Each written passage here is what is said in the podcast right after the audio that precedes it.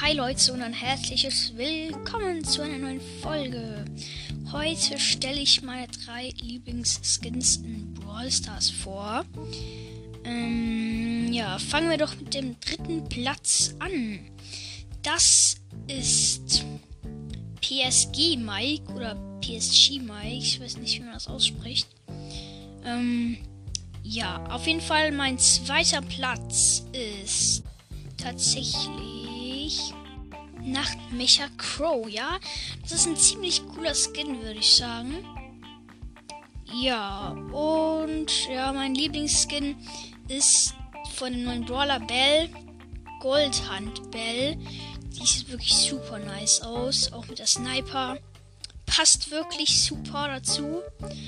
Und ja, ich werde das als Bild machen, glaube ich. ja. Und ja, wie ihr vielleicht schon gemerkt habt in Brawl Stars, es gibt ja einen neuen Modus Sternkampf, der ist ziemlich cool. Für die, die es nicht kennen, ich erkläre es mal kurz. Das ist ähm, wie Kopfgeldjagd, Kopfgeldjagd in Solo.